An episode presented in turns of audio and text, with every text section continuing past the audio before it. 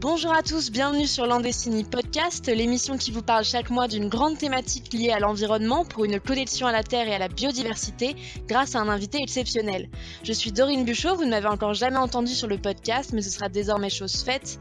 Je suis chargée de production audiovisuelle à Landestini et c'est donc moi qui vais vous accompagner tout au long de cette émission et pour bien d'autres dans le futur.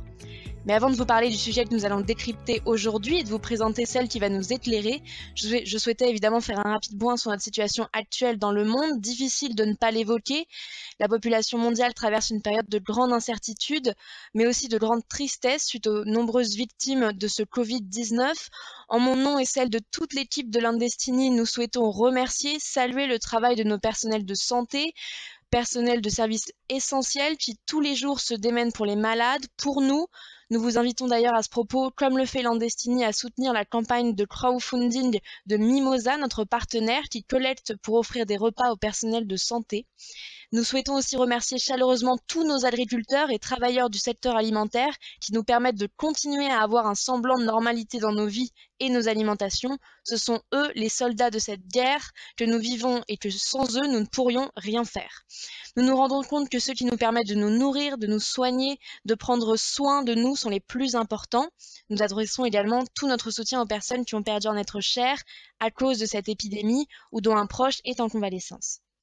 Pendant toute cette période de confinement, Landestini aussi se mobilise pour vous accompagner dans votre quotidien.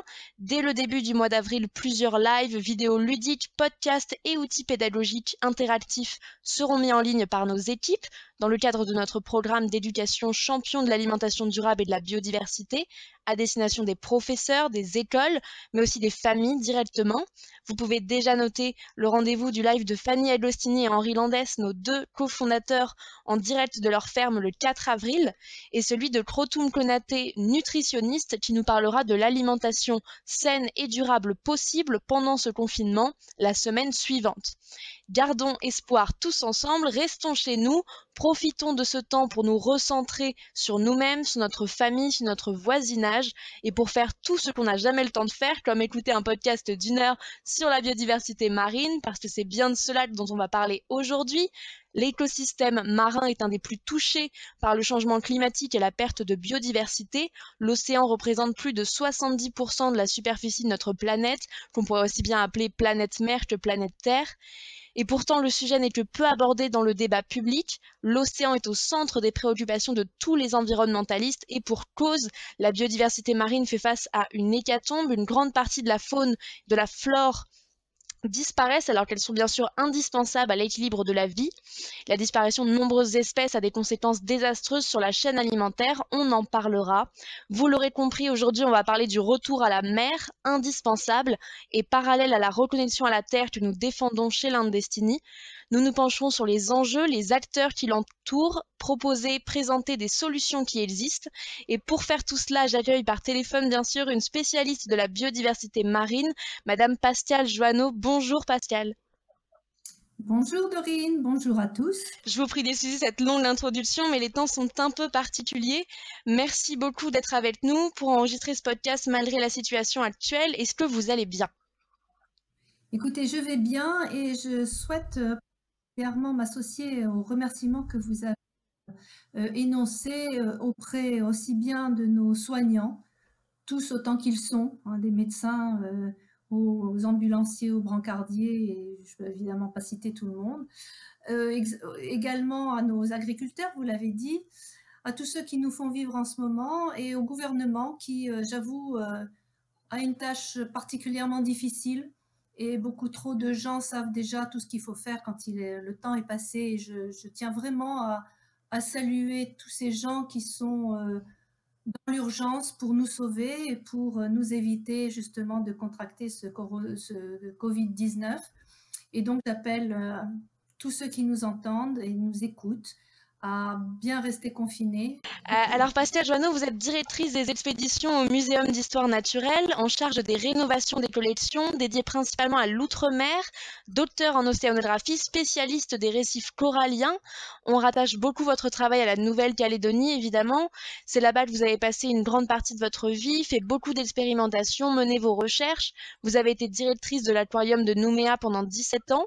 C'est là-bas que vous avez observé un phénomène incroyable en 1989, la première observation de reproduction de coraux au monde, vous nous en parlerez. Vous avez aussi à cœur de partager votre passion pour les coraux et le milieu marin au plus grand nombre. Vous avez écrit un conte qui s'appelle Méloé ou les fantastiques aventures d'une goutte d'eau qui s'adresse aux enfants comme aux adultes. Et vous intervenez souvent dans des conférences, notamment au Muséum d'histoire naturelle, bien sûr, où vous travaillez. Je n'ai rien oublié, Pascal? Non, mais si vous permettez, je vais un tout petit peu remettre dans l'ordre je suis euh, directrice des expéditions scientifiques et depuis euh, deux ans, c'est une nouvelle direction que l'on monte au, muséum. Je pourrais vous en parler après si vous le souhaitez. Et euh, auparavant, j'étais directrice adjointe des collections qui, qui, représentent une très grande quantité de spécimens au muséum, dont des spécimens marins, bien entendu. Et le Muséum national d'histoire naturelle, et avec Londres et Washington, l'un des plus grands muséums du monde pour sa collection, ses collections d'organismes et de l'histoire naturelle, si vous voulez. Et donc, en effet, merci d'avoir euh, précisé que j'avais été euh, l'auteur de Méloé, cette petite goutte d'eau qui, en ce moment, aurait beaucoup de choses à raconter dans le contexte que l'on vit actuellement. Bien sûr, et, et je voudrais qu'on parle d'abord de votre spécialité, les coraux. Euh, avant d'élargir à l'ensemble de la biodiversité marine, parce qu'effectivement, le corail est essentiel euh, à la vie marine, mais aussi à, notre vie. Vous allez nous l'expliquer. Avant de parler de ces menaces et des solutions pour le protéger, je voudrais qu'on se penche un peu sur le corail en lui-même pour certains de nos auditeurs qui ne doivent pas être très familiers avec le sujet comment il se forme, où il se trouve, euh, à quoi il sert. Ce sont toutes les questions que nous allons aborder. Mais avant, une question très basique, à quoi cela ressemble du corail, Pascal Joanneau?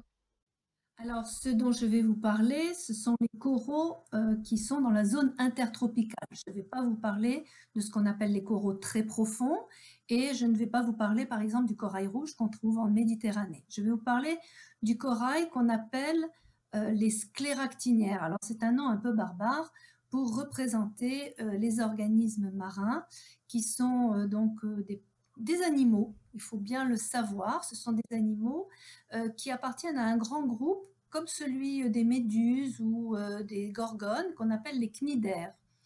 Avant de vous dire exactement à quoi ça ressemble, il faut que je vous explique d'où vient ce mot cnidaire. Cnidos en grec, l'ortie, donc euh, l'ortie, c'est quelque chose qui pique. Et euh, on les a appelés cnidaires parce que justement, ils ont tous en commun, aussi bien les méduses, le corail, les, gorgones, le corail noir, euh, ce qu'on appelle les coraux mous. tout cela ont en, en, commun des petites cellules qui sont des cellules urticantes dans leur chair. Et ces cellules ressemblent à une espèce de petit ballon de rugby dans lequel baignent des épées et un liquide assez toxique. Et euh, lorsque une proie passe à proximité ou lorsqu'ils sont en danger, eh bien, ils vont euh, activer ces petites cellules qu'on appelle les cnidoblastes. Et en fait, euh, le harpon qui sort de cette cellule va se planter soit dans la proie, soit dans, le prédateur qui passe pour le paralyser. Et donc, tous ces organismes qu'on appelle donc les cnidaires ont en commun ces cellules, les cnidoblastes. Et le corail, celui dont je vais vous parler, c'est celui qui a un squelette calcaire qui, au contraire du, du nôtre, est extérieur alors que le nôtre est intérieur. Et ce sont tous ces coraux qui construisent les grandes barrières de corail, notamment la grande barrière euh, de corail d'Australie, mais également euh, toutes les barrières de corail que l'on voit euh, sur un planisphère. Et la France regroupe, euh, grâce à ses collectivités d'outre-mer tropicales, regroupe un patrimoine corallien extrêmement important, puisqu'on a 55 plus de 55 000 d'ailleurs, kilomètres carrés de récifs, sans compter les lagons, ce qui veut dire que comme on est situé dans les trois océans de la planète, nous avons une grande responsabilité et nous sommes le quatrième pays au monde pour nos récifs coralliens. Alors si on fait un zoom sur ce qu'est un récif corallien, donc c'est une espèce de, je vais dire d'oasis où il y a euh, donc ces fameux coraux, les scléractinières, qui ont, un petit squelette euh, externe et à l'intérieur duquel il y a le polype. Le polype, c'est, euh, comment vous expliquer ça? C'est comme une petite anémone, mais avec un squelette. Et ce polype ne vit généralement pas tout seul, il vit en colonie et forme ce qu'on appelle la colonie de corail. Donc ça, c'est en gros. C'est déjà très précis et très fascinant. Vous le disiez, le corail est bien un être vivant et j'ai pu lire dans, certaines de vos interviews que vous avez expliqué que ça avait été compliqué de le faire accepter, parfois euh, de le faire comprendre au sein de la communauté scientifique. Complètement. C'est vrai que vous savez, c'est toujours pareil. Quand on, découvre quelque chose euh, qui est vraiment extraordinaire à l'époque, hein, je ne sais plus la, date en tête, mais je crois que c'est 1727, c'était euh, Jean-André Pessonnel qui avait eu l'outrecuidance de dire que bah, il considérait que les coraux étaient des animaux. Et en fait, à l'époque, on pensait que c'était des végétaux ou même des pierres. Et donc, euh, il a été un peu mis au banc de la société euh, scientifique. Il a été euh, vraiment, bon, bah, donc rejeté. Il a été, je crois, même viré de l'Académie des sciences, si, je me souviens bien. Et je crois que 15 ans après, c'est Buffon qui a enfin vu que les coraux étaient vraiment des animaux. Alors évidemment, ce pas des animaux à pattes ni, ni à plumes. Bien sûr. Ce sont des animaux assez primaires, si vous voulez, qui font partie du même groupe que les méduses. Mais ce sont en effet des animaux. Et ça a été révélé euh, et admis, en fait, à cette période-là, par euh, donc le comte de Buffon, qui, euh, qui a finalement validé ce que plusieurs années auparavant, Pessonnel avait raconté. Donc, je vous confirme, ce sont des animaux, mais ils ont une particularité, comme rien n'est simple. Expliquez-nous. Comme rien n'est simple, la particularité, c'est que ce sont des animaux qui vivent en association parfaite, c'est-à-dire une symbiose avec des végétaux, pour euh, fabriquer leur squelette minéral. Les algues, c'est ça? Des petites algues qu'on appelle les zooxanthelles. Et, euh, et donc, ensemble, ils fabriquent le, squelette. Donc, si vous voulez, ce qui est extraordinaire dans, cette, dans cet organisme, c'est que justement, euh, vous avez un animal, un végétal et du minéral qui se, voilà, qui se, enfin, un animal et un végétal qui s'allient aussi pour former du minéral, mais pas seulement ça, mais pas que ça. Vous, vous disiez dans une interview que j'ai pu lire que vous aimez le corail parce qu'il a compris que l'union fait la force. C'est justement pour ça que vous disiez ça, parce qu'il s'allie à des végétaux? Bah, C'est-à-dire que c'est vrai que c'est quand même un organisme assez extraordinaire il a, bon, c'est pas le seul hein, dans, l'océan, mais quand même, c'est assez extraordinaire parce que justement, l'un ne peut pas vivre sans l'autre. C'est-à-dire que euh, le corail ne peut pas vivre sans les algues, les fameuses petites algues, les zooxanthelles, sinon, eh bien, eh bien, il dépérit. Et donc, en effet, l'union fait la force, et puis l'union fait la force aussi avec la colonie.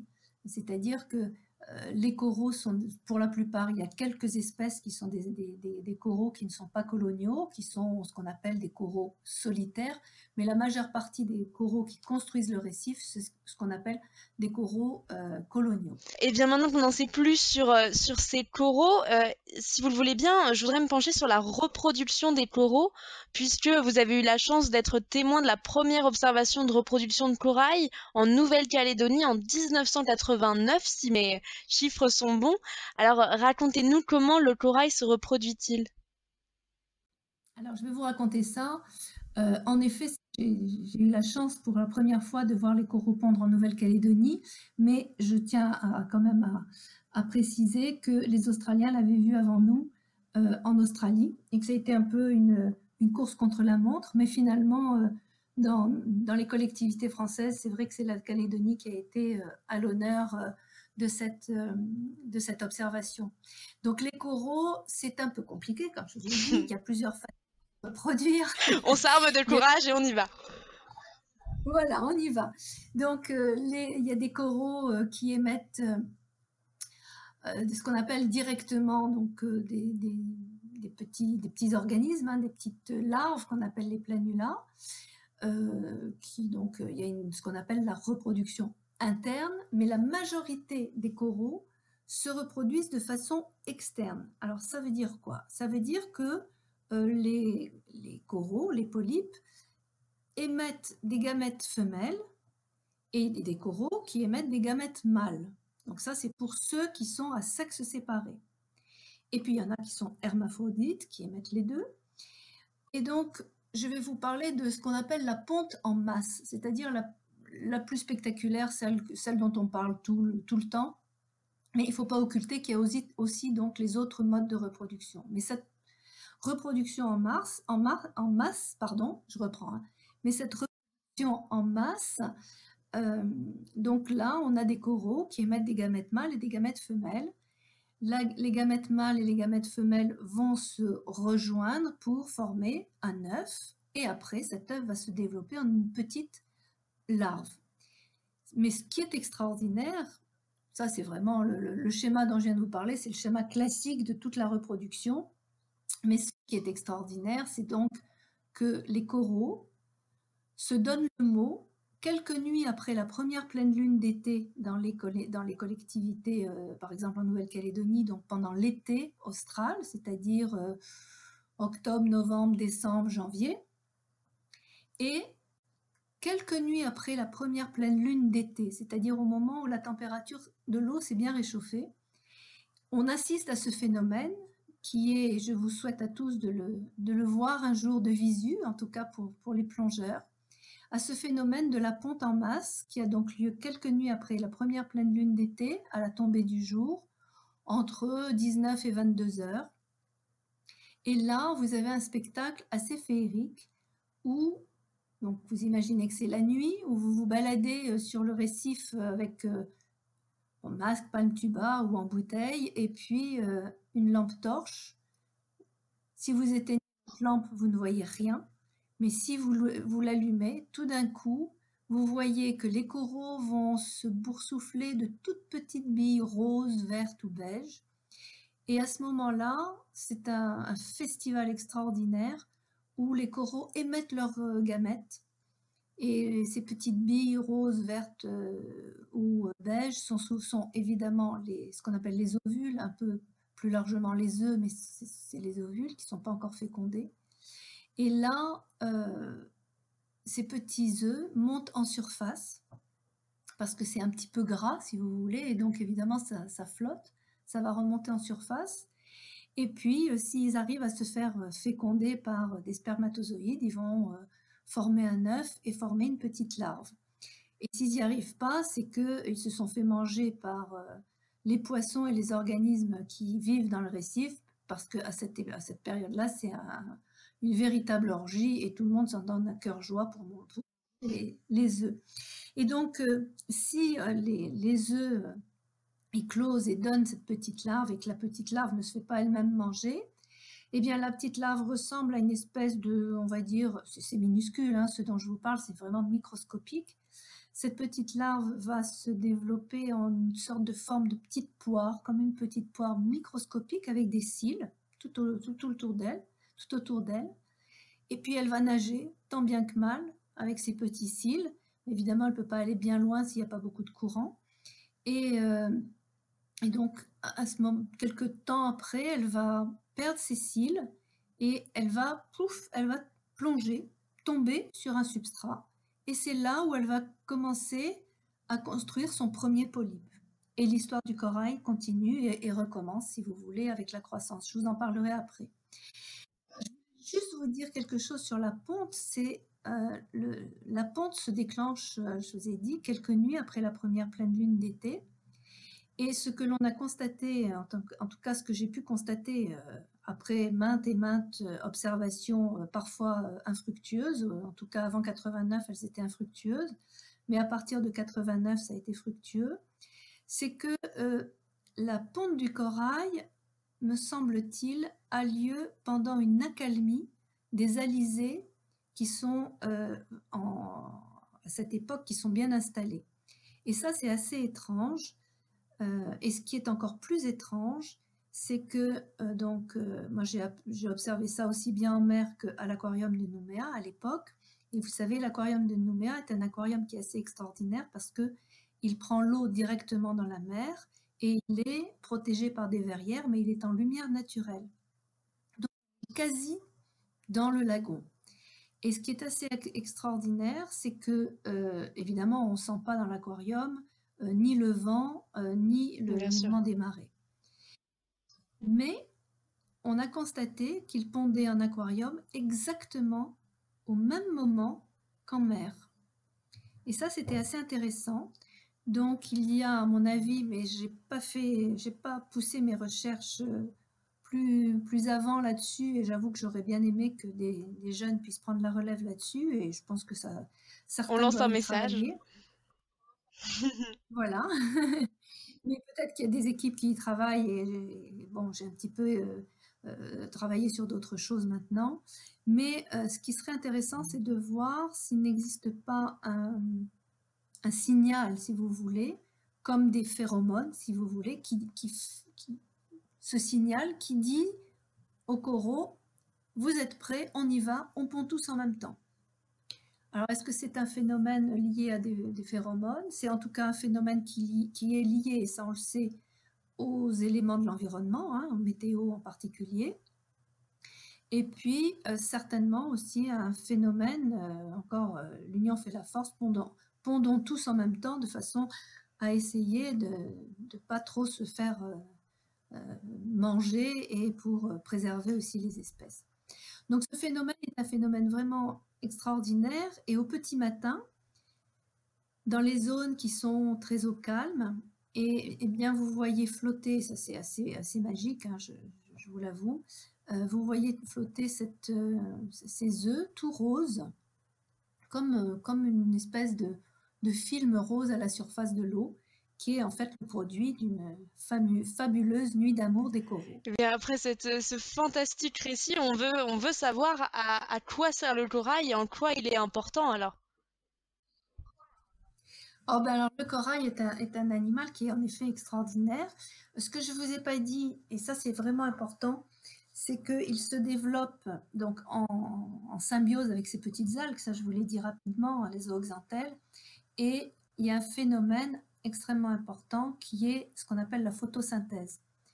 Donc, les algues, comme ce sont des végétaux, font cette fonction de photosynthèse, c'est-à-dire que dans la journée, euh, sous la, réaction, sous, la, sous le soleil, il y a une réaction euh, où l'algue prend l'énergie et la lumière du soleil pour euh, la transformer en, on va dire, en glucides et elle prend aussi du CO2 pour faire cette photosynthèse. Pardon, et donc les produits de la photosynthèse, c'est des glucides et de l'oxygène, entre autres.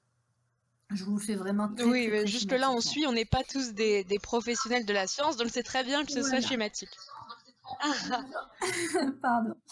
Donc, et le corail, lui, comme c'est un animal, bah, comme nous, il respire, il prend de l'oxygène et il rejette du gaz carbonique. Les plantes aussi respirent. Ça, il ne faut, il faut pas l'oublier parce que très très souvent on parle de la photosynthèse chez les plantes, mais les plantes aussi, elles font comme nous, elles respirent. Hein, c'est souvent d'ailleurs pour ça qu'on dit qu'il vaut peut-être mieux pas dormir trop. Oui, il y a trop de plantes dans sa chambre. Euh.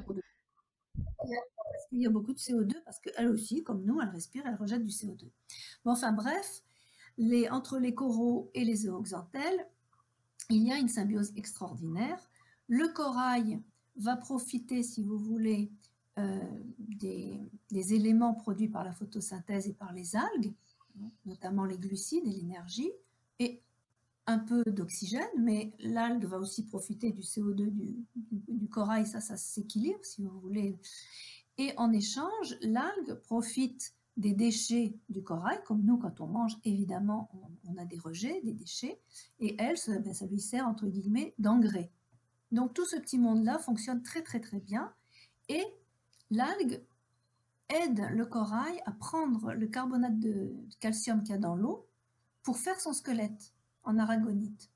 Donc, si vous voulez, voilà, là, c'est tout le monde s'entend très bien, jusqu'au moment où il y a un stress. Et quand il y a un stress, eh bien, on se rend compte qu'il y a un phénomène où euh, on ne sait pas trop qui, ce qui se passe exactement, mais ce qu'on sait, c'est que les algues sortent du corail. Il y a une espèce de, on va dire, de divorce entre l'algue et le corail. On ne sait pas très bien qui met l'autre dehors, mais toujours est-il que euh, quand il y a un gros stress, bon, ben, ils s'entendent plus et le corail se retrouve sans les zooxanthelles. Le problème, c'est que le corail tout seul, ben, il ne sait pas vivre. Et donc, euh, si au bout d'un moment, le stress euh, perdure, eh bien, on va se rendre compte qu'il va mourir, mais il va passer par un, phénomène qu'on appelle le blanchissement du corail, et non pas le blanchiment comme on l'entend souvent. Il faut laisser au, trafic d'argent et au blanchiment de l'argent. Le, blanchiment, c'est pour l'argent sale, et alors que le corail, lui, c'est du blanchissement. Et donc, il va devenir tout blanc.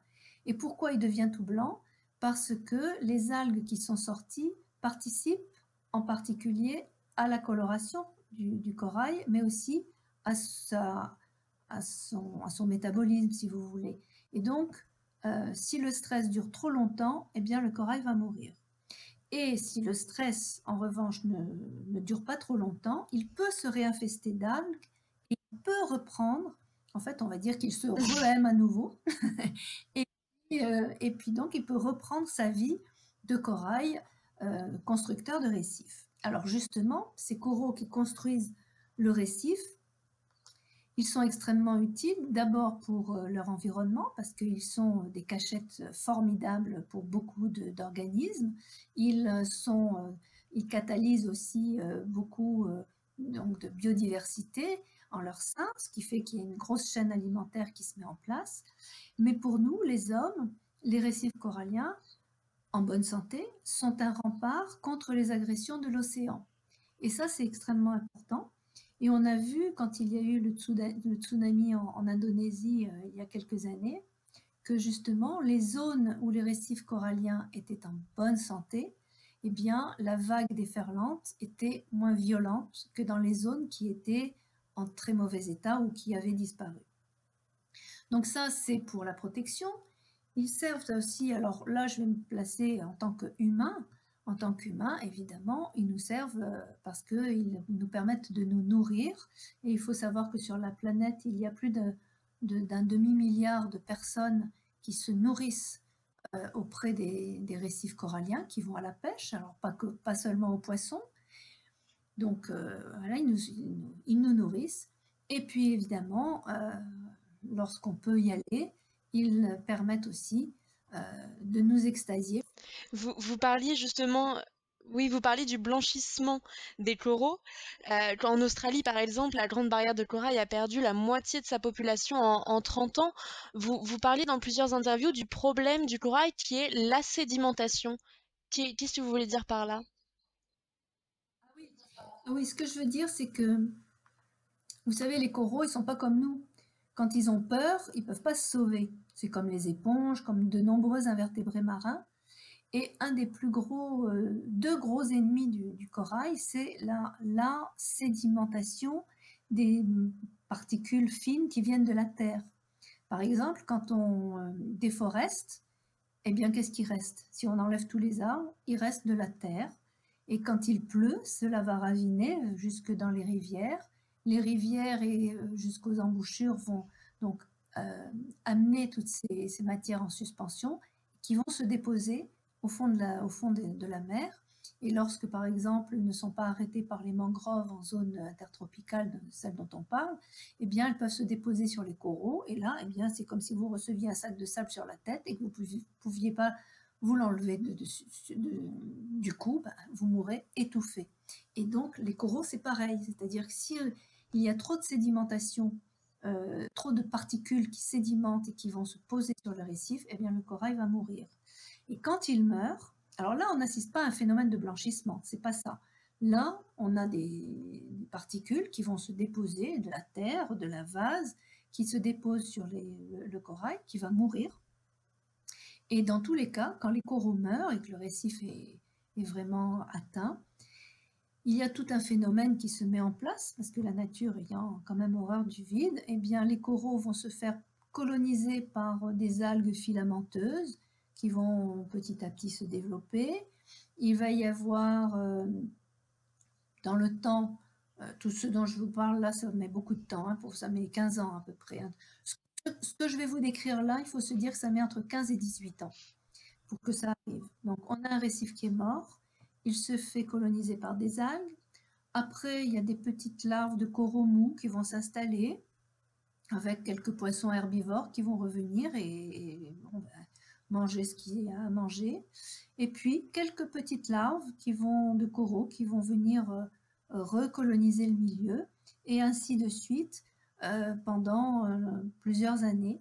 Et entre le moment où un récif corallien est mort et le moment où il retrouve une santé correcte, il faut entre 15 et 20 ans. dans une forêt, j'aime pas trop faire la, la, comparaison avec la forêt parce que euh, je veux pas qu'on croie que les coraux soient des végétaux, mais ça, a tout de même un taux de croissance très lent et donc euh, c'est pour ça que euh, faut en 15 à 18 ans pour qu'un récif corallien maltraités ou même morts retrouvent euh, un semblant de vie. Vous le disiez, la France est le quatrième pays au monde en, termes de densité de récifs coralliens grâce à, ces territoires d'outre-mer. Et, depuis 2000, il existe des comités locaux qui, essayent de mettre en place une gestion plus raisonnée de ces, récifs, justement pour qu'ils ne soient pas euh, abîmés ou qu'ils ne se détruisent. Ces comités font partie de l'initiative française pour les récifs coralliens, IFRECOR, que vous connaissez bien puisque euh, vous dirigez le programme sur la biodiversité dans les récifs coralliens. J'aimerais bien, si vous le voulez, que vous nous présentiez les différents projets euh, de l'initiative française pour le corail et puis euh, des actions concrètes qui, sont portées, par exemple, dans, ces territoires ultramarins. Alors, il faut que je vous raconte aussi un petit peu l'histoire. L'IFRECOR est, est, en effet né en 1989 et c'est issu d'une grande initiative euh, qui, qui s'appelle l'Initiative internationale pour les récifs coralliens, l'ICRI, International Coral Reef Initiative, été mise en place dans les années 94, je vous le dis parce que c'est très important de, de savoir faire euh, un retour sur l'histoire et, Bien sûr. et des gens qui ont eu raison souvent assez tôt. Et donc, euh, en 94, on a le, vice-président des États-Unis, le, président Al Gore, était allé au, je crois que c'était 93, était allé en Australie et avait découvert les, les, récifs de la Grande Barrière. Il a été émerveillé et il s'est dit mais c'est pas possible, il faut absolument qu'on gère ces récifs et qu'on les, les protège et qu'on sensibilise tous les pays qui ont des récifs coralliens à mieux gérer cette, cette ressource extraordinaire que sont les récifs euh, coralliens. Et il a lancé l'International Coral Reef Initiative, l'ICRI, à laquelle euh, la France, bien entendu, a participé, l'Australie, enfin tous les grands pays, euh, l'Indonésie, les Philippines, donc tous les pays, on est 102 pays à avoir participé, même des pays qui pas, n'ont pas de récif corallien ont participé.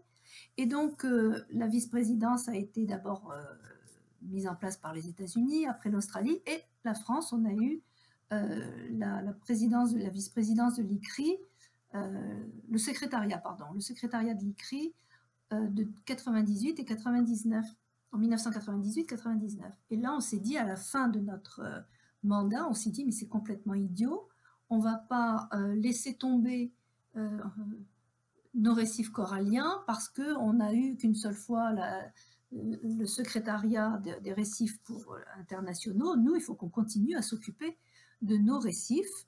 Et donc, c'est comme ça que le Premier ministre à l'époque, donc c'était Lionel Jospin, avec le secrétariat général de la mer, a ont lancé cette idée à laquelle bon, ben, j'ai participé aussi, comme de nombreux d'entre nous, comme Bernard Salva, Catherine Gabriel. Je, tiens à, comment dire, à citer ces noms parce que ce sont des gens qui ont été des pionniers. Euh, Pascal Collin, tous ces gens-là sont des gens qui ont participé à la création de l'initiative française pour les récifs coralliens. Et nous avons créé cette initiative pour justement faire en sorte que dans nos collectivités d'outre-mer, on crée des comités locaux, justement, qui soit euh, là pour un peu aiguillonner à la fois euh, les euh, autorités locale, de façon à ce que, et, la population, pour que tout le monde prenne conscience que nous vivons, nous vivons dans, un, dans des îles magnifiques, riches d'une biodiversité extraordinaire, mais qu'il faut savoir en, tenir, en, prendre... Euh, en prendre la mesure, oui, bien sûr, et les protéger. Ah, voilà, les, protéger et puis surtout les, les bien les gérer. Donc c'est comme ça que c'est né. Et depuis, donc, euh, depuis on, va, on, fête d'ailleurs nos 20 ans hein, cette année, et euh, l'IFRECOR, euh, qui est sous la tutelle à la fois du ministère des Outre-mer et de, du ministère en charge de l'écologie, donc à plusieurs comités locaux, et ces comités locaux, eh bien, mettent en place des actions spécifiques à leur collectivité pour mieux gérer les récifs coralliens. Et le comité local, pardon, le comité national euh, essaye de mettre en place des thèmes un peu transversaux, comme celui dont vous parliez sur euh, la gestion de la connaissance de la biodiversité, que j'ai eu en effet, euh, c'est un programme que j'ai eu à gérer pendant plusieurs années, et là je, poursuis avec un, programme sur les habitats des récifs coralliens. Et donc, on essaye de mettre en place des programmes, tout ça pour vous, entre parenthèses, euh, les deux ministères financent les programmes, mais on est tous, tous ceux qui sont acteurs vraiment, on est bénévoles. D'accord. C'est, on est, on est des gens qui sont, qui sommes vraiment euh, accrochés à, ce, à ces projets. Oui, c'est bien de le souligner aussi que le, citoyen a sa part euh, de responsabilité aussi à prendre. Complètement, complètement. Et donc parmi les, programmes, puisque vous parliez des programmes, on a six programmes notamment un programme sur la connaissance, et on essaye de faire mieux connaître les récifs coralliens, on fait faire des inventaires. On a fait par exemple, c'était incroyable, ça n'existait pas, on a, eu à, on a essayé de faire l'inventaire de tout ce qu'on connaissait comme euh, organismes de récifaux, et on les a mis sur un site gère donc le muséum, hein, qui est euh, l'inventaire national du patrimoine naturel. Si vous tapez par exemple sur INPN euh, et que vous tapez récif corallien, vous trouverez euh, la liste de tous les organismes qui ont été recensés jusqu'à présent. Et, ça, n'avait pas été fait, donc ça, a été fait grâce à l'IFRECOR. Et maintenant, le, le, muséum a repris la main avec avec euh, l'Office français de la biodiversité. Et donc, alors, on dirait à quoi ça sert de savoir à quoi, ce qu'on a dans nos récifs comme, comme animaux. C'est toujours extrêmement important. La, connaissance étant le socle de, de toute la gestion d'un récif corallien, c'est donc extrêmement important de savoir ce que l'on a et je peux vous dire que l'on a encore beaucoup de choses à découvrir. Oui, on se penchera euh, un peu plus tard sur ces grandes expéditions naturalistes euh, du, du muséum. Vous disiez en 2015 que vous, aimeriez au sujet des coraux que des futurs chercheurs se penchent sur la façon dont les coraux pourraient s'adapter pour résister aux changements, aux changements climatiques, aux changements de biodiversité qui vont s'accélérer dans les, prochaines années. Est-ce que vous avez trouvé des réponses à cette capacité d'adaptation du corail? Alors, vous savez, il y a beaucoup d'équipes, notamment de jeunes chercheurs, hein, qui travaillent aussi bien en France euh, qu'en Australie ou aux États-Unis, en Israël aussi. Euh, il y, a beaucoup de chercheurs qui, travaillent là-dessus. Ce qu'on sait, c'est qu'en effet, euh, les, coraux sont, soumis au stress du réchauffement climatique. On sait aussi qu'il y a des coraux qui vivent dans des eaux plus chaudes que d'autres. Et ces coraux-là, bon, ben, ils sont, il, y a, il y a moins de, spécies, d'espèces, si vous voulez, mais ils sont euh, adaptés. Euh, je crois quand même que la meilleure façon de d'adapter les récifs coralliens, c'est de faire diminuer quand même l'augmentation euh, de la température générale de la planète et la température de l'eau en diminuant nos émissions de gaz à effet de serre. C'est vraiment très en amont que l'on peut gérer cette crise et c'est là où justement euh, c'est important de voir que euh, tout est lié et que quand un corail meurt quelque part euh, à cause du réchauffement climatique, climatique pardon, c'est aussi en, raison de nos propres gaz à effet de serre que l'on émet en trop grande quantité. Il y a le corail, effectivement, on, le disait, qui est massivement touché, déréglé par le changement climatique et par, l'action des, des, humains, bien sûr, directement. Mais il y a aussi toutes les autres espèces marines, euh, de nombreux écosystèmes. L'océan est le milieu où on trouve le plus grand nombre d'espèces animales et végétales au monde, avec de nombreuses régions euh, où on trouve des espèces endémiques qui n'existent nulle part ailleurs. Passage Joanneau, pourquoi est-ce dangereux de voir un certain nombre d'espèces disparaître de nos océans? Écoutez, euh, d'abord, on ne connaît pas tout. Ça, il faut vous qu'on le sache tous. On ne connaît pas tout. On a encore beaucoup de choses à découvrir. Et je pense qu'il faut être extrêmement humble. Euh, d'ailleurs, on le voit là en ce moment avec cette crise sanitaire. Extrêmement humble par rapport à nos connaissances. Alors, ce que je peux vous dire aujourd'hui, pourquoi est-ce que c'est dangereux que, que, certaines espèces disparaissent? Euh, Chaque espèce a un rôle à jouer. Alors, on ne connaît pas le rôle de chacune, mais chaque espèce a un rôle à jouer. La plupart du temps, c'est dans la chaîne alimentaire. Quand on enlève un maillon d'une chaîne, eh bien, la chaîne peut se casser la figure. Euh, ensuite, euh, alors, sur, euh, la Terre, sur la planète Terre, dans l'agriculture, les agriculteurs savent très bien que la diversification des espèces, ça permet aussi d'avoir des productions plus intéressantes et quand une espèce est malade, l'autre n'est pas forcément malade et on peut utiliser euh, une espèce. Donc, euh, euh, ça, comment vous dire, c'est extrêmement important d'avoir une diversité spécifique qui peut nous être utile à nous les hommes. C'est une chose. Et donc, dans, dans la mer, chaque, tout, fait partie d'une chaîne alimentaire et comme je vous le disais, euh, tout maillon peut, euh, tout, maillon qui est perturbé peut perturber la chaîne alimentaire et ça peut se casser la figure en cascade très rapidement. Vous le disiez, le, Muséum d'histoire naturelle mène des grandes expéditions naturalistes. Je voudrais qu'on s'arrête dessus parce que ce sont des, des, très grands projets sur lesquels vous avez beaucoup communiqué, qui sont des entreprises très intéressantes. Ce sont des grands recensements d'espèces, comme vous l'expliquez oui, tout à fait. Le, Muséum national d'histoire naturelle a euh, mis au point euh, une, un programme qui s'appelle le programme La planète revisitée, qui a pour objectif de, euh, d'essayer d'inventorier et de découvrir de nouvelles espèces de ce qu'on appelle la biodiversité dite négligée, c'est-à-dire, vous savez, tous ces organismes qui ne sont pas très emblématiques, ce ne sont pas ni des ours polaires, des baleines ou des requins, même des thons ou des gros. C'est tous ces petits organismes qu'on ne connaît pas euh, et qu'on découvre. Et c'est ça qui est extraordinaire. Donc nous le faisons aussi bien sur terre qu'en sous-marin, en mer. Et pour ne parler que du milieu marin, euh, nous avons fait de grandes expéditions euh, planète. Et le, chef d'expédition là-dessus, c'est Philippe Boucher, professeur Boucher, qui est, qui est, un spécialiste des mollusques. Et donc, euh, nous avons fait des planètes revisitées au Vanuatu, au Mozambique, Madagascar, en Papouasie-Nouvelle-Guinée, en Guyane et euh, en Nouvelle-Calédonie où nous sommes depuis 2016 et nous y sommes encore parce que je peux vous, dire que c'est pas pour euh, vanter mon pays que j'aime mais la Nouvelle-Calédonie est un trésor de biodiversité absolument incroyable et en marin, en particulier, euh, on découvre encore des, milliers de nouvelles espèces. Alors évidemment, ce pas des espèces qu'on peut voir euh, comme ça, parfois à l'œil nu, parfois elles sont minuscules, vraiment moins de quelques millimètres.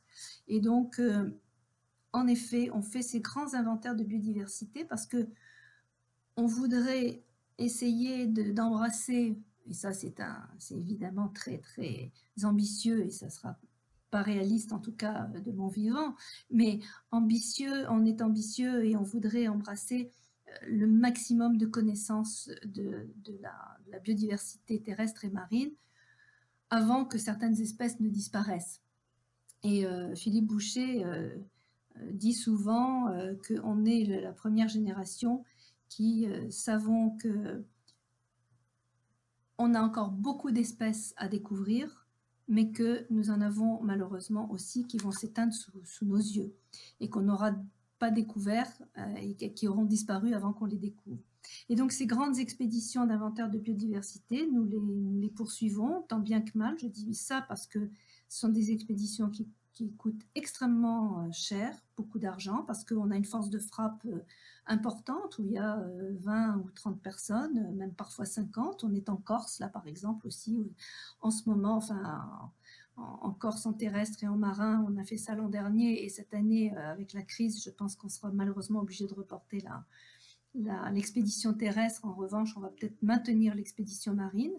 Et ce sont, des, ce sont vraiment des, aventures de scientifiques, des aventures humaines qui sont absolument extraordinaires, où euh, on découvre et, on essaye de mettre à disposition ces découvertes pour les gestionnaires de l'environnement de chaque pays où l'on se rend.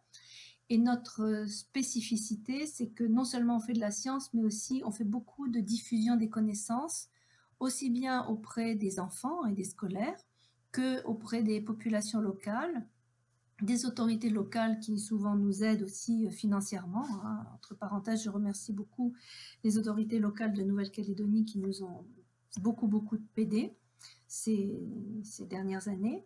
Et, euh, donc, euh, c'est un, un tout, si vous voulez, où l'on très transversal, où l'on a, où l'on cherche toutes sortes d'espèces, aussi bien des, des mollusques, des crustacés, des éponges, enfin tout ce qu'on peut trouver dans l'eau, enfin dans l'eau de mer. Et, euh, et aussi, on essaye de partager cette connaissance avec euh, l'ensemble des populations. Et ça tient énormément à ce partage de la connaissance. Oui, vous parliez pour, pour les scientifiques engagés dans ce genre de démarche d'un label que vous avez créé avec la direction des expéditions du muséum et que vous exigiez de ces scientifiques qu'ils fassent une restitution aux populations locales. Exactement. C'est-à-dire que quand voilà, vous savez, euh, la, direction des expéditions n'existait pas au muséum avant euh, septembre 2017 et quand le président m'a confié cette mission de monter cette direction, j'ai fait plusieurs propositions, euh, dont celle de créer un label. Et ce label des expéditions scientifiques engage les, chefs d'expédition à respecter certains critères, notamment celui de, restituer auprès des populations locales mais d'autres critères aussi de, de, respect des, des, normes internationales, notamment respecter le protocole de Nagoya, euh, respecter, ça, ça c'est obligatoire, donc on le fait généralement. Ce qu'on ne fait pas toujours, ce sont les restitutions auprès des populations locales. Et ça, ça j'y tiens beaucoup. Et en même temps, et là on va essayer de le lancer, c'est pas gagné parce que c'est assez compliqué à faire. Je voudrais que chaque expédition arrive à faire son bilan carbone, ce qui n'est pas, qui est pas une mince affaire. Oui, c'est sûr. Les chercheurs sont pas habitués à faire ça, donc euh, quelqu'un de mon équipe est en train de se former à ça. Et donc ce label expédition, euh, en échange de ce label, si vous voulez, euh, les, chefs d'expédition eh reçoivent un soutien qui n'est pas un soutien financier, mais qui est quand même un soutien financier, puisque les divers services supports du muséum les, les aident à monter leur, leur, leur, expédition ou la communication.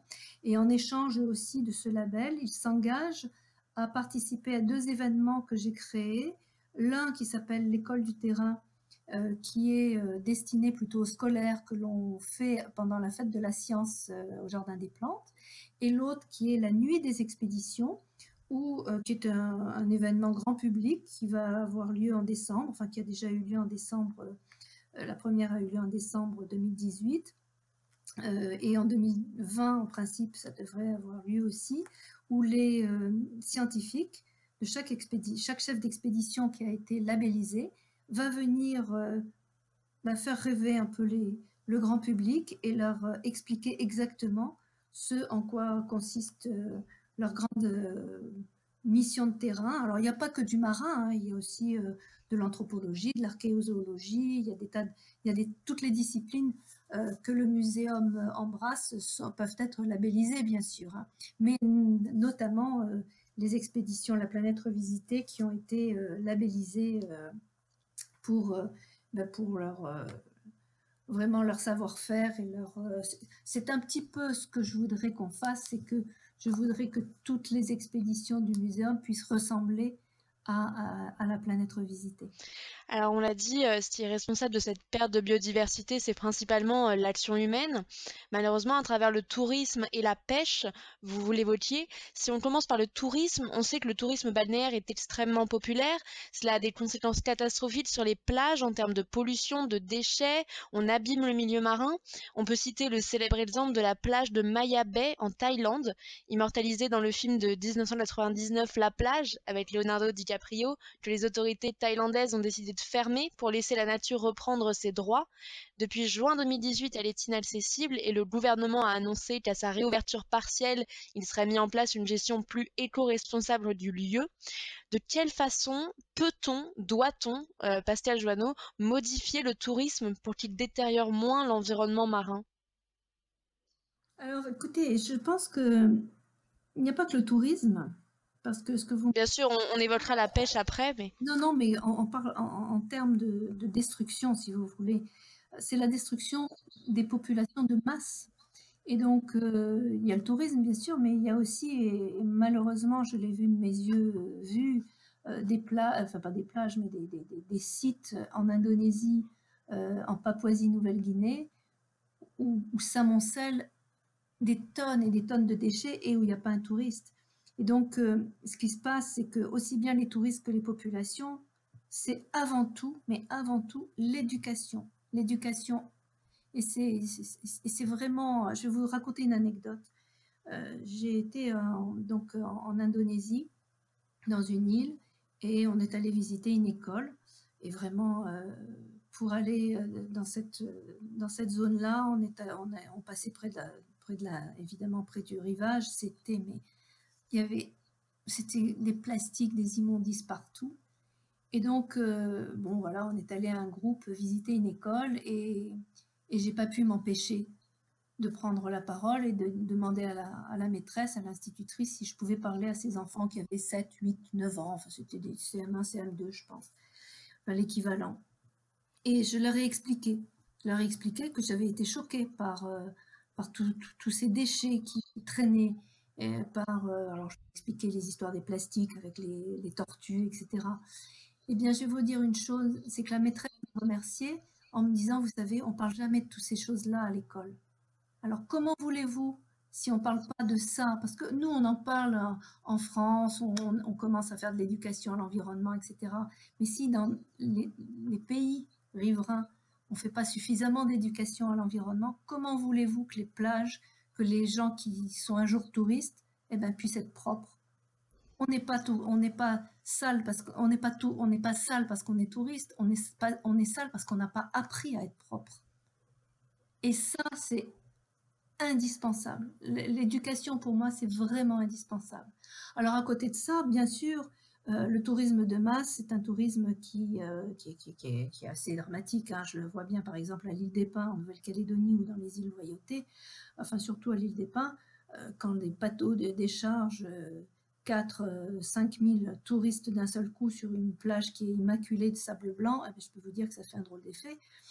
Mais là, on a régulé, les, les, donc, de l'île des Pins ont décidé qu'ils euh, n'accepteraient plus autant de bateaux, autant de touchés. Donc c'est un équilibre entre l'écologie et l'économie, parce qu'il ne faut pas non plus euh, euh, cracher dessus. Mais je crois que si on voulait avoir des plages propres, il faut avoir donc d'abord des touristes propres. Et ça commence par nous tous, nous qui sommes un jour ou l'autre aussi des touristes. Vous, en parliez de, la pollution. Quelles peuvent être euh, les conséquences, euh, vous parliez des tortues, euh, les conséquences de cette pollution, notamment au plastique, sur la biodiversité marine? Ah, mais c'est une catastrophe. Alors vraiment, c'est une catastrophe. Bon, alors on, parle des plastiques, mais il n'y a pas que ça. Mais pour les plastiques, c'est une vraie catastrophe. Pour les macroplastiques, déjà, comme tout le monde sait, ben, parfois les, les, poissons, les tortues, les ingèrent, donc meurent étouffés. Ensuite, les, plastiques vont se déchirer en mille morceaux et vont faire ce qu'on appelle des microplastiques qu'on va retrouver dans toute la chaîne alimentaire jusqu'à nous. C'est-à-dire qu'il y a des poissons qui vont ingérer ces, microplastiques, qui vont être mangés par des plus gros, etc., etc., jusqu'à l'homme.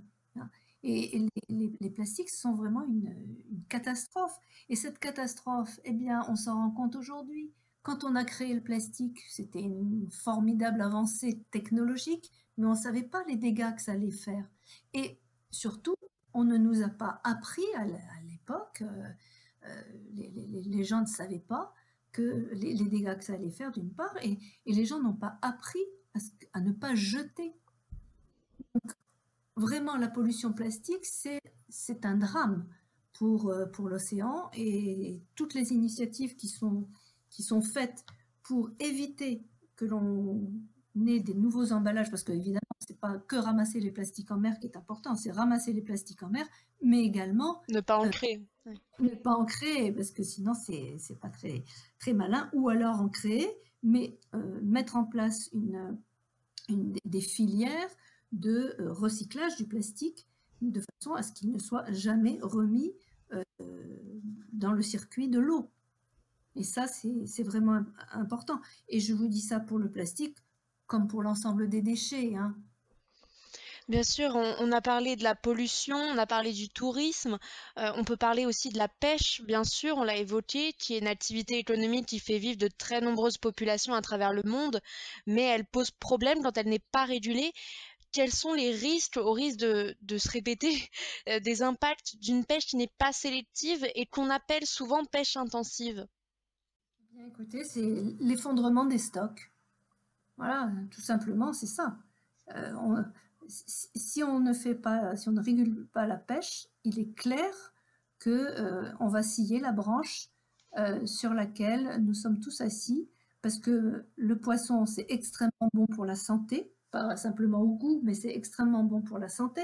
Donc c'est important que la population puisse manger du poisson, mais c'est aussi extrêmement important de réguler les pêches et de faire une, une, pêche durable, donc en, essayant de bien connaître les stocks euh, et en ne, non plus en ne surconsommant, en ah, pardon, et aussi en ne surconsommant pas trop, même pas du tout. L'idée, c'est quand même d'arriver à manger du, poisson et de réguler la pêche. Je sais que bon, ça ce sont des mots, c'est pas c'est pas simple. Il y a beaucoup de gens qui travaillent là-dessus, hein, qui travaillent sur la régulation des pêches. Euh, il y a évidemment l'économie. Je pense qu'il faut beaucoup relancer les pêcheurs locaux. Hein, bien sûr qu'on parle beaucoup d'agriculture locale, mais ce serait bien aussi de parler de pêche locale. Mais il ne faut pas priver non plus de poissons euh, les gens dans les montagnes et qui n'ont pas accès à la mer. Donc euh, c'est une problématique que je connais mal, il faut que je le reconnaisse, mais je pense qu'il y a des gens bien plus spécialisés que moi là-dessus et qui, euh, et qui travaillent sur ces, sur ces sujets-là. Et du côté des, consommateurs, on peut le noter, il existe des labels qui euh, favorisent une pêche plus durable, moins, euh, plus sélective justement. Et, et, on peut aussi noter que varier la consommation de poissons est importante. Manger en bas de la chaîne alimentaire, c'est vrai qu'on mange beaucoup de gros poissons, voilà, du saumon, du cabillaud, alors que si on veut équilibrer, euh, la chaîne, eh bien, euh, il faut qu'on équilibre aussi notre consommation de poissons. Euh, on peut le souligner. Bien sûr, et, je peux même vous dire que les médecins, en tout cas certains médecins, disent qu'il faut vraiment manger des sardines en boîte une à deux fois par semaine pour euh, bien euh, entretenir nos neurones. Ben, c'est noté. Euh, dans la mer de Cortez, au Mexique, par exemple, une zone maritime est interdite de pêche et protégée par des bénévoles de Sea Shepherd, une, ONG. Si nous montre que les traités, décisions gouvernementales, tous les programmes qu'on pourrait mettre en place pour accompagner les pêcheurs vers une transition, vers une pêche moins intensive, eh bien c'est compliqué, c'est difficile à faire respecter. Euh, est-ce que vous avez été confronté parfois à, ces problèmes de compréhension parfois de la population locale sur euh, la nécessité de changer de pratique? Ah ben j'ai été donc confrontée à ça directement lorsque je faisais ma thèse, puisque, bon, alors pas sur les, poissons, mais sur euh, la pêche du corail, puisqu'un exploitant exploitait le corail pour y faire, pour le squelette du, corail en faire de l'artisanat. Et donc, euh, ça a été d'ailleurs la, première étude, et je crois que ça a été la seule malheureusement, étude de stock de, corail qui a existé euh, et que j'ai faite là-dessus. Et, c'est vrai que les pêcheurs euh, qui, ramassaient le corail, bah, ils ne comprenaient pas pourquoi je voulais mettre un quota de pêche et pourquoi je voulais qu'on régule tout ça. Et puis finalement, bon, ben, on, a quand même réussi, et ça a été la première fois qu'on mettait un quota de pêche pour la pêche du corail. Et donc, mais c'est vrai, tout est encore une question d'éducation et de diversification de nos, de nos ressources. Donc, euh, je comprends que parfois les pêcheurs aient du mal et c'est leur gagne-pain. Donc, euh, si on ne trouve pas des mesures, des mesures alternatives pour qu'ils puissent gagner leur vie, eh bien, je sais que c'est extrêmement compliqué tous ces sujets de protection de biodiversité, il existe en France l'OFB, on, l'a cité, l'Office français de la biodiversité. Et pour en apprendre un peu plus sur leurs actions et programmes concrets, on a interrogé Diane Vachald, qui a longtemps travaillé depuis Brest. Je vous propose d'écouter son interview et on en discute juste après. Bonjour Diane. Bonjour Dorine. Vous avez été chargée de mission analyse économique et sociale à l'OFB jusqu'à très récemment. En quoi consistaient vos missions là-bas? Oui, c'est ça. Euh, bah, j'étais en charge d'apporter un appui en sciences humaines et sociales, euh, soit à la mise en œuvre de politiques publiques qui euh, préservent le milieu marin, soit directement à la gestion des aires marines protégées. Justement, ces aires marines protégées, est-ce que vous pourriez nous expliquer ce que c'est, à quoi elles servent et à quand remonte leur création Ouais, je peux essayer en tout cas. Euh, donc les, les, aires marines protégées, ce sont des espaces délimités en mer au sein desquels euh, on se fixe un objectif de protection de la biodiversité marine sur le long terme. Donc là-dedans, il y a trois choses importantes. C'est un espace délimité en mer, donc euh, on peut délimiter un dedans et un mhm. dehors. Il y a on se fixe un objectif de protection de la biodiversité marine, deuxième chose importante. Et troisième chose, c'est sur le long terme. donc, euh, en France métropolitaine, la première aire marine protégée remonte à 1963. C'est quand euh, le parc national de Port-Cros est créé et il contient euh, une petite partie marine. Et après, dans les années 70-80, c'est surtout des réserves naturelles qui sont créées avec des parties marines, comme celle du Banc d'Arguin, celle de Cerber-Banyuls, ou la réserve de Scandola en Corse, les sept îles en Bretagne. Mhm. Voilà. Et là, déjà, j'ai cité en fait un parc national et une réserve naturelle, et des réserves naturelles qui ont des parties marines. Et ce sont deux types d'aires marines protégées. Mais euh, aujourd'hui, il y en a bien plus, euh, bien plus que deux. Il y en a au moins 15 selon le Code de l'environnement. Donc, euh, en fait, une aire marine protégée, ça peut être un parc naturel marin, ça peut être un parc national avec une partie marine, ça peut être un site Natura 2000 euh, marin, ça peut être euh, un parc naturel régional avec une partie marine. Voilà, il y a plein, plein de, statuts et il y en a d'autres qui sont aussi spécifiques à certains territoires ultramarins, en Polynésie française, en Nouvelle-Calédonie et à Wallis et Futuna en fonction de, leur propre code de l'environnement. Aujourd'hui, du coup, ça représente euh, combien de structures, ces aires marines protégées en France? Alors, combien de structures, c'est euh, difficile à dire parce qu'il y a des... Une structure peut gérer euh, plusieurs aires marines protégées. une, une, aire marine protégée peut être gérée par, par une association, par une collectivité, par l'Office français de la biodiversité, voilà, par plusieurs types de structures. Donc ça, c'est euh, un peu difficile à dire. Par contre, euh, on peut dire qu'il y a plus de 500 aires marines protégées euh, en Outre-mer et en métropole aujourd'hui, ce qui représente plus de 23% des eaux sous juridiction française. Non, je voulais dire que ce, 23% d'eau sous, juridiction française qui sont sous statut d'aire marine protégée, ça peut être euh, un peu euh, trompeur parce que bah, c'est très disparate selon les territoires en fait et notamment en outre-mer. Euh, il y a des territoires où toutes les eaux sous juridiction sont, sont protégées, comme en Nouvelle-Calédonie par exemple, donc ça va représenter plus d'un million de kilomètres carrés. et parfois, ça représente 0,01% des eaux, c'est une moyenne. Donc derrière les, les nombres, voilà, faut aller un petit peu plus loin pour avoir une, une réelle, euh, un réel aperçu de, ce qui se passe. Oui, bien sûr. Et tu, tu le disais, euh, c'est compliqué de compter le nombre de structures. J'imagine que, euh, évidemment, il y a des problèmes auxquels sont confrontées ces aires marines protégées, des, des problèmes administratifs, des problèmes dans la gestion. Quels sont euh, ces problèmes auxquels tu as pu être confronté bah, La première, peut-être la première chose qu'on peut dire, c'est que cette, enfin, ces 23% d'aires marines protégées aujourd'hui, c'est très récent en fait. C'est une politique publique assez euh, récente. Donc, je disais, la première aire marine protégée, c'était en 1963. Mais jusqu'en 2006, euh, euh, il y avait moins de 1% de nos eaux qui étaient sous statut d'aire marine protégée. en 2013, il y avait 4% d'aire marine protégée en France. En 2014, 16%. Ah oui, donc une accélération très vraiment très importante. depuis les années 2010, en gros. Et du coup, euh, donc forte beaucoup de, de création euh, d'aires marines protégées et de grandes aires marines protégées. Et euh, en parallèle, l'augmentation des, moyens dédiés à la gestion des aires marines protégées est réelle, mais n'est pas proportionnelle à l'augmentation, on va dire, de la surface des aires marines protégées et pas aussi rapide.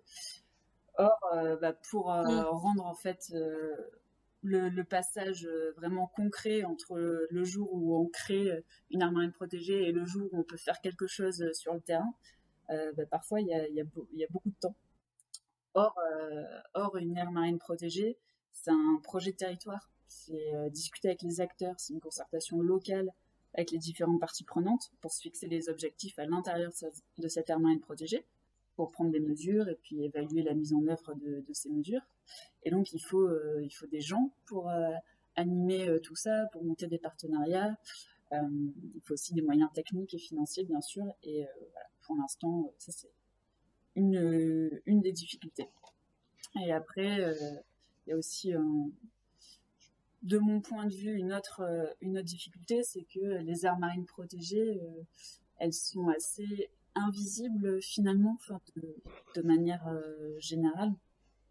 Un peu connu du grand public. Ouais, bah déjà la, mer, le milieu marin, c'est un espace en trois dimensions qui est, qui est peu accessible pour la plupart euh, d'entre nous.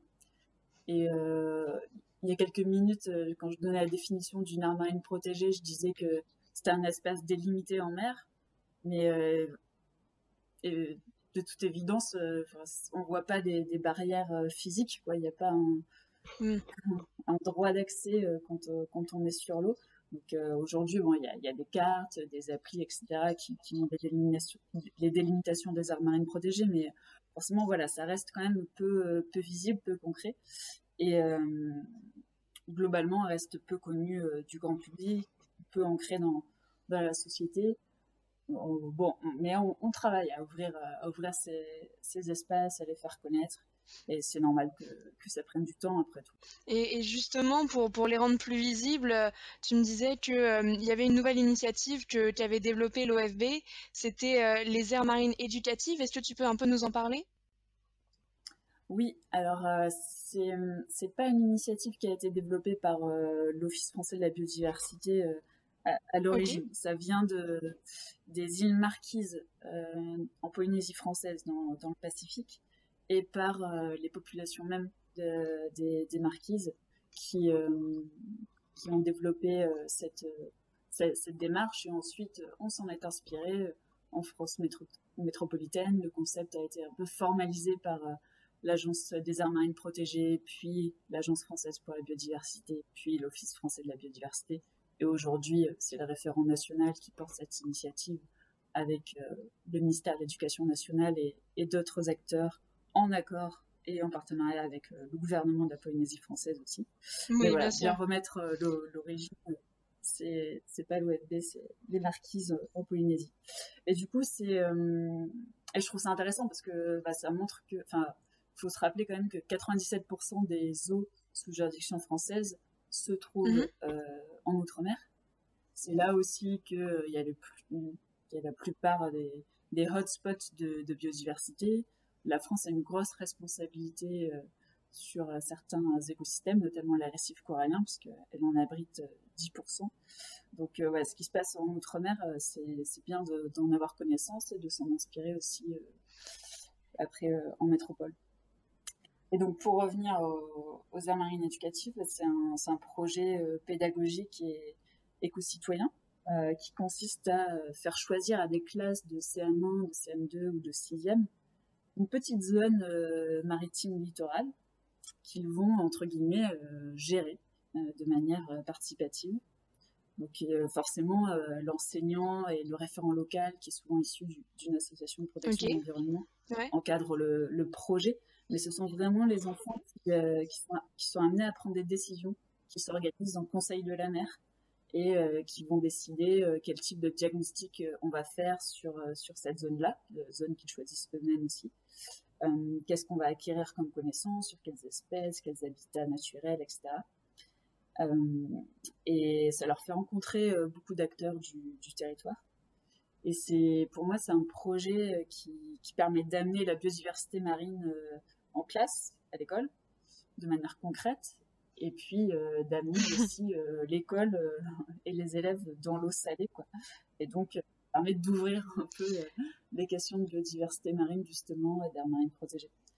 Donc, ça fait partie de, multiples actions qui, euh, qui, voient le jour pour euh, nous connecter ou nous reconnecter euh, à, à, la biodiversité marine, à la mer et à ces enjeux de protection.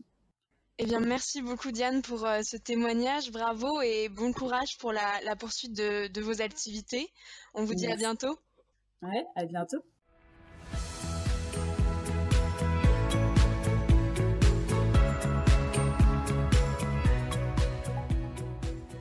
Alors, on a, entendu donc euh, Diane Vachal de l'OFB.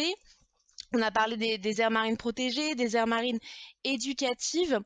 Euh, évidemment, l'OFB, c'est un organisme national. Est-ce que sur tous ces sujets de protection de biodiversité, euh, Pascal Janot, vous pensez que l'échelle nationale est, la, meilleure échelle pour travailler? Ou est-ce que vous pensez que c'est possible de travailler aussi à l'échelle internationale, comme vous parliez de l'International Coral Reef Initiation? Il faut aussi bien travailler à l'échelle internationale, notamment pour les eaux, euh, les eaux euh, hors ZE, et euh, à l'échelle nationale pour, pour les eaux françaises. Mais c'est très bien qu'on on a quand même le, chic pour complexifier les, situations où on a des tas d'aires marines protégées de, tout, de toutes sortes, de, tout, toute juridiction, etc. Le poisson ou, le corail sous l'eau, il ne sait pas tout ça. Hein. Important, euh, c'est pas tant euh, l'aire marine protégée euh, d'un point de vue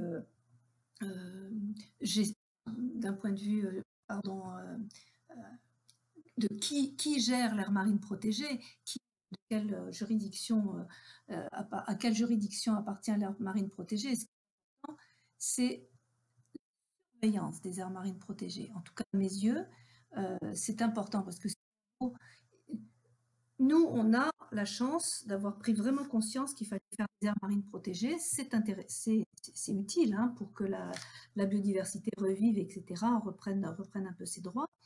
Euh, depuis 2006, en effet, ou 2007, je ne sais plus, on est, on, est euh, en France, on est bon pour les aires marines protégées. Mais il ne faut surtout pas que ça reste des aires marines de papier. C'est-à-dire qu'il faut vraiment qu'on vérifie qu'il n'y ait pas euh, de, braconniers qui y aillent à la pêche, etc. Et ça, c'est à l'échelon local. Bien sûr, on a eu, en tout cas là je parle euh, pour nos collectivités d'outre-mer, euh, on a euh, bien souvent l'appui de la marine pour nous aider à faire respecter les, normes et respecter l'accès à ces aires marines. Et puis de toute façon, souvent, il faut évidemment des autorisations pour y aller, sinon on n'y va pas spécialement. Mais c'est pas non plus des mises sous cloche. Hein. Il, y a, différentes sortes d'aires marines protégées. Mais ce que je vous dis, ce que je voudrais vous dire, c'est que en fait, il faut pas que ça reste des, aires marines de papier. Il faut que ce soit des choses qui soient concrètes, que ça parle aux, populations euh, qui ont la chance d'avoir des aires marines protégées. Ce ne sont pas des handicaps pour les, populations ni pour les pêcheurs. Parce qu'il faut bien savoir que quand on a une aire marine euh, protégée, eh bien là, euh, il y, a un petit peu des répercussions à côté. Ça fait un peu tache d'huile, c'est-à-dire que quand une population de poissons, pour être simple, recommence à vivre dans une aire marine protégée, elle ne va pas s'arrêter, cette population, au aux, bornes de, intellectuelles, de l'air marine, aux bornes intellectuelles qu'on a mis en place. Et donc les poissons, ils, ben, ils, circulent, ils vont à droite, à gauche. Et en effet, ça peut être aussi utile pour les pêcheurs. Donc moi, ce que je veux dire, c'est qu'en effet, c'est très important qu'on ait des aires marines parce que je crois que c'est réellement utile, mais il faut qu'on arrive à avoir la conscience de bien les gérer hein, et de bien les, surveiller. Ça, c'est Voilà. il, y a, aussi peut-être autre chose dont, je voulais vous faire part. Peut-être que ça existe, mais je n'en suis pas sûre. Je peux faire, c'est que les, Polynésiens et les Marquisiens en particulier ont inventé cette, ces aires marines éducatives pour la mer. Là, en France, on va le faire avec les écoles, les CM1, CM2, où chacun va se prendre une petite aire éducative pour les bords de mer. Est-ce qu'on pense aux gens qui sont dans les campagnes, qui sont dans, la, montagne, etc. Ils n'ont pas la mer, ils ne peuvent pas participer à ça. Alors je me suis dit, ce serait bien de lancer une idée qui serait de créer des aires éducatives partagées. C'est-à-dire que je suis en CM2 à la, à la montagne, eh bien, je vais créer aussi une aire éducative où je vais gérer une partie de mon, de mon environnement et je fais des échanges avec une école qui, elle, met en place une aire marine euh, éducative. Et donc, euh, on mettrait en place comme ça des échanges scolaires, ça c'est assez fréquent de mettre en place des échanges scolaires, mais autour de l'air de protégé et du partage de nos, de nos expériences euh, sur une aire partagée, une aire protégée particulière. Voilà, tout ça c'est pour éviter justement qu'il n'y ait que euh, ceux qui ont la chance d'habiter en bord de mer qui prennent conscience de l'importance de gérer et de protéger la mer. Justement, pour donner un exemple de, ce lien entre euh, mer, terre, on a, on a invité deux personnes que vous connaissez bien. Je vais les laisser se présenter et puis, euh, et puis nous en parler. Allez-y. Bonjour Pascal, c'est Fanny Agostini. Bonjour Fanny. Ravi de, t'écouter euh, Pascal. Bonjour Henri. on, est très content de t'entendre et surtout de pouvoir rebondir aisément sur ce que tu viens tout juste de dire parce que figure-toi que en termes d'air marine éducative et euh, d'expérience partagée entre mer et montagne, on a euh, dans nos tiroirs à Landestini tout un programme que l'on est en train de mettre en place et de décliner entre l'Auvergne et l'île de Saint-Martin, figure-toi, avec l'AME, l'aire marine éducative de, Saint-Martin, avec l'école de, Saint-Maximin. Voilà, les élèves de CM2 en lien avec les, élèves de, primaire euh, de Boissé. Donc, euh, entre l'Auvergne et Saint-Martin, il y a déjà du lien et il y a déjà quelque chose qui se construit justement euh, en termes de, protection partagée, de partage d'expérience aussi de ces jeunes gens. Donc, on est très content aujourd'hui de, de pouvoir t'en parler et te décrire un peu le projet. C'est d'ailleurs euh, une bonne idée que tu as lancée sur l'air euh, terrestre euh, protégé parce que les élèves de Boisset, donc qui sont juste à côté de chez nous à la ferme Landestini, échangent avec les élèves de l'école Saint-Maximin à Saint-Martin. Et donc on a un territoire rural un peu éloigné, soi-disant, euh, dont les élèves sont en lien avec des élèves euh, dans un autre territoire un peu éloigné, euh, donc à Saint-Martin, et ça fait, c'est comme si c'était une autre culture. ils échangent sur l'alimentation, sur la pêche, sur l'agriculture durable, et, et donc réalisent qu'il y a des points communs, mais surtout des différences. Et ce qu'on pourrait faire, c'est imaginer que l'école à Boisset soit aussi en charge d'une petite aire terrestre qui éducative.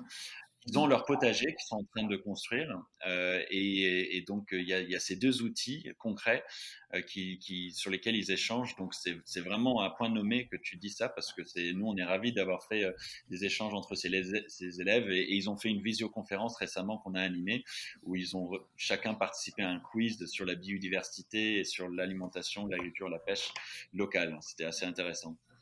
Eh bien, vous êtes trop fort. Voilà. je suis très contente que finalement, nos esprits se re-rencontrent comme d'habitude.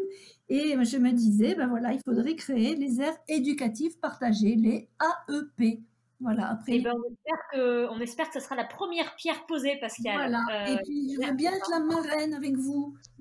Ah bah, je pense que tu peux t'auto-proclamer marraine de ça. Il y a je m'auto-proclame. on est très heureux que tu sois officiellement marraine à partir de ce jour. Voilà, parfait.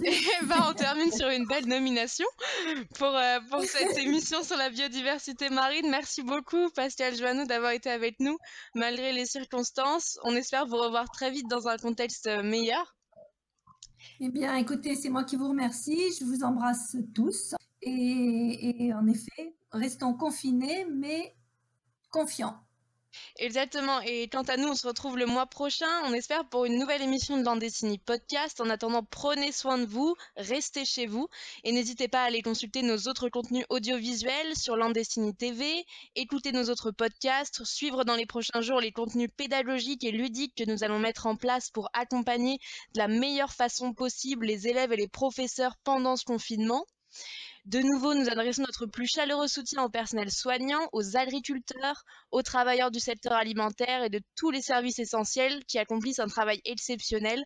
À très bientôt sur l'Andesini Podcast.